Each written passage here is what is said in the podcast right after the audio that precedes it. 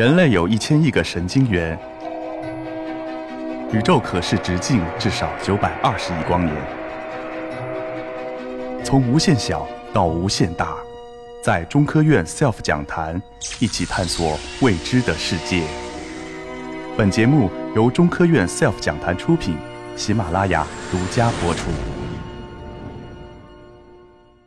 刚才已经提到了科学之中有艺术啊，正像欧阳院士讲的，这个正像我们蔡老师讲的啊，科学之中有艺术，呃，正像我们吴老师讲的，呃，艺术之中有科学。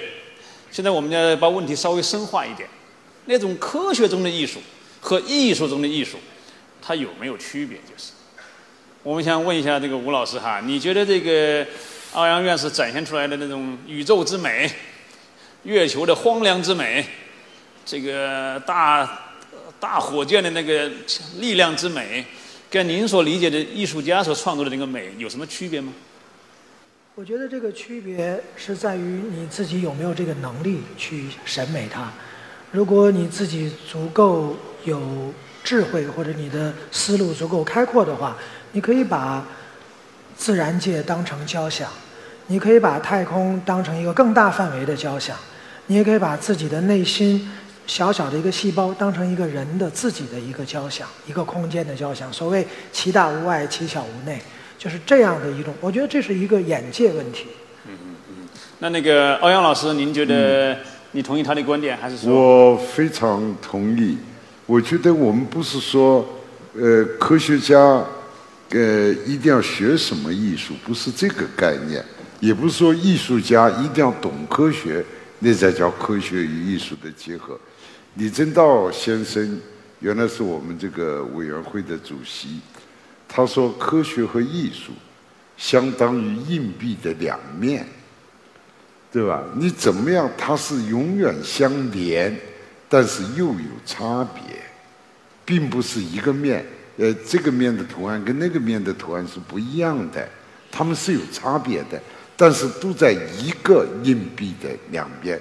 它永远是在这个世界上纠缠在一起、融合在一起，它会伴生着产生更多的、更美的、更好的、对人类更有意义的成果。我们现在我是知道科学的表现形式，艺术家们帮了很大忙，使整个科学成为更形象。比如说，我要讲月亮。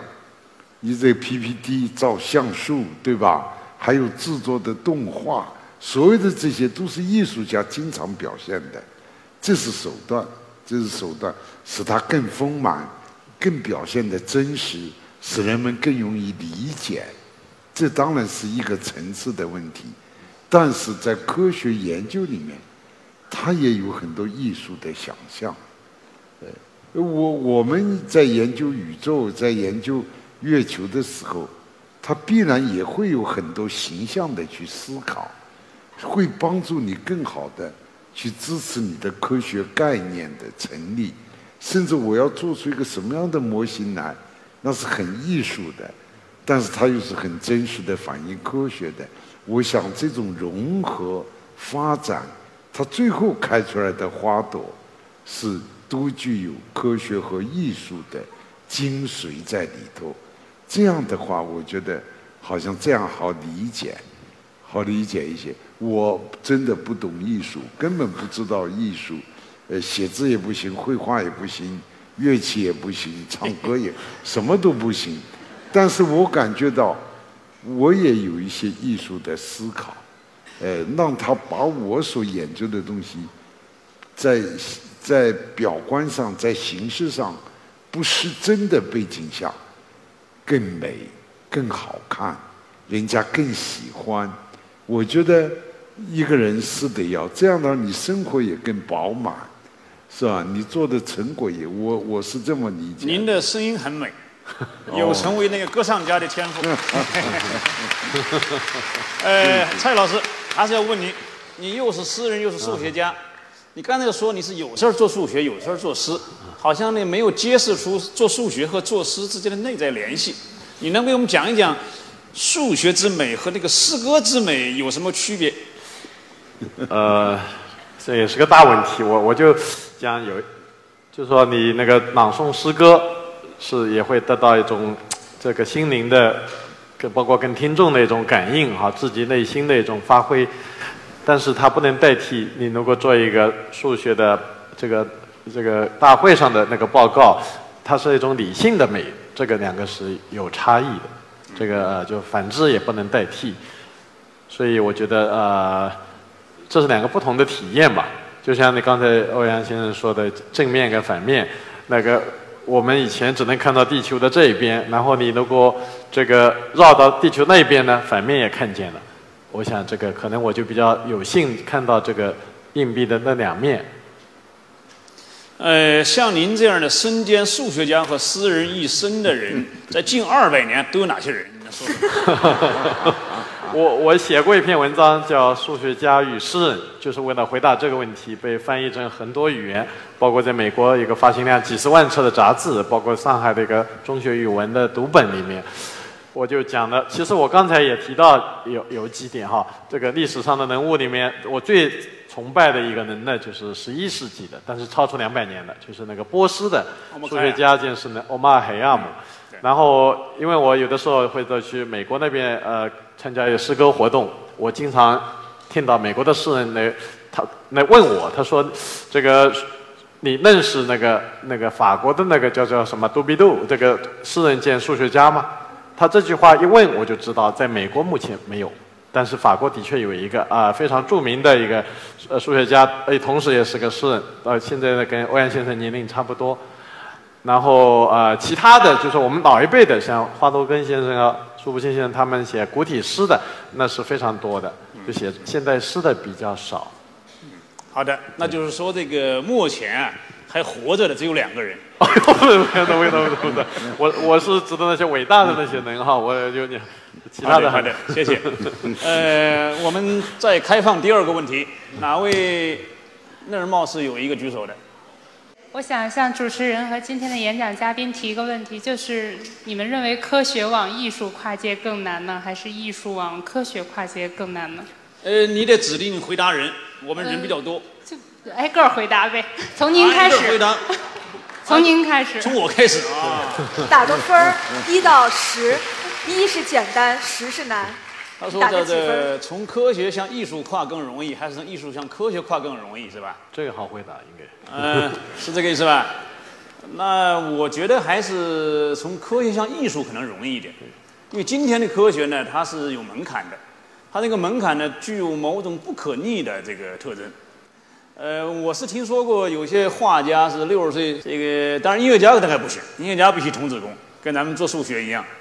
呃，像绘画艺术好像就不需要那么大、那么小岁数就搞童子功，所以。总结来看吧，好像，呃，艺术家往科学靠是比较少见的，也不太不太容易，这是我的看法。那就，哦，我觉得那问题，我们科学与艺术不是说科学家假如变个艺术家难呢，还是艺术家走向科学家还难？我觉得这可能就不是科学与艺术的本意，但是你可以有爱好。哎，比如说那个钱学森会拿小提琴，对吧？他夫人是歌唱家，呃，很爱。这个每个人有个爱好，但绝对成不了家。呃，其实我也很爱唱歌，也爱拉二胡的，是的，是的。但是我不能成为家，呃，不，根本不可能，只是一点爱好。这个当然也是一种结合。我觉得更重要的结合是什么？科学家就是逻辑的思维，到一就推二，再推三，是的。但是形象思维、艺术的思考，也许对他的科学有帮助。而艺术家，你们是形象思维的多，但是呢，一些那个那个逻辑的思维，对你们成就艺术的大业。也会有好处的，看你用的恰当。我的理解呢，就是说，我们并不要求科学家成为同时也兼艺术家，这个永远做不到。呃，我是永远做不到，我只能这样说。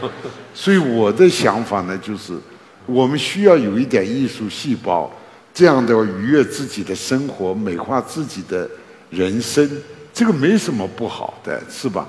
但是呢，我觉得我们成不了。也我们看你的爱好，看你的努力，这个各有长处。也有艺术家，他钻研哪一门，也许科学上有有所成就，也是难免的。但是我觉得更重要的是要把科学艺术。他们的思考，他们对于人类，他们对世界的这种贡献，你会欣赏，你会很好的，呃，呃理解他们。我觉得对你净化你的灵魂大有好处。我觉得科学家假如艺术修养比较高的话，他的真的可以使他自己的灵魂，不光是一二三四五六七八。而且也有很多艺术的形象，在充实自己，在激励自己，在美化自己的生活，这个也是科学与艺术。所以我的理解可能就不要太限制了。好的，好，请吴老师。谢谢谢谢。嗯，我觉得这个问题其实，嗯，其实。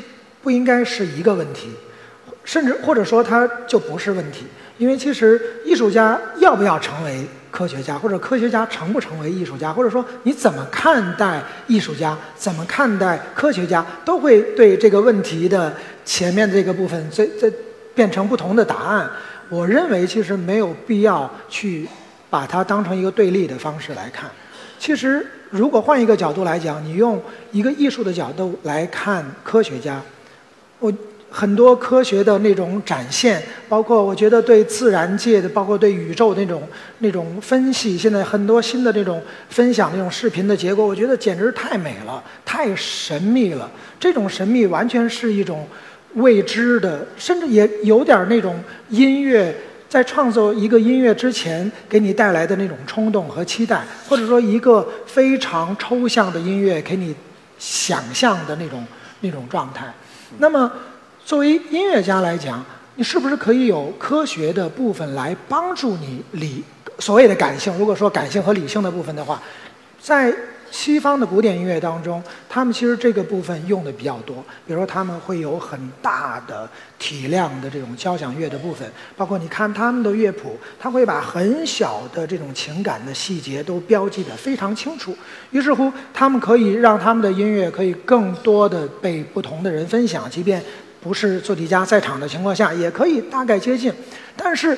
我们中国的音乐就没有科学的部分吗？虽然我没有，甚至更多的时候是口传心授，但是这种口传心授它就不科学吗？我觉得这也是一个问题。因为我认识很多音乐家，民间的音乐家，他们没有受过专业的音乐训练，但是他们的音乐一出来就直指人心，让你觉得一下就被他打动了。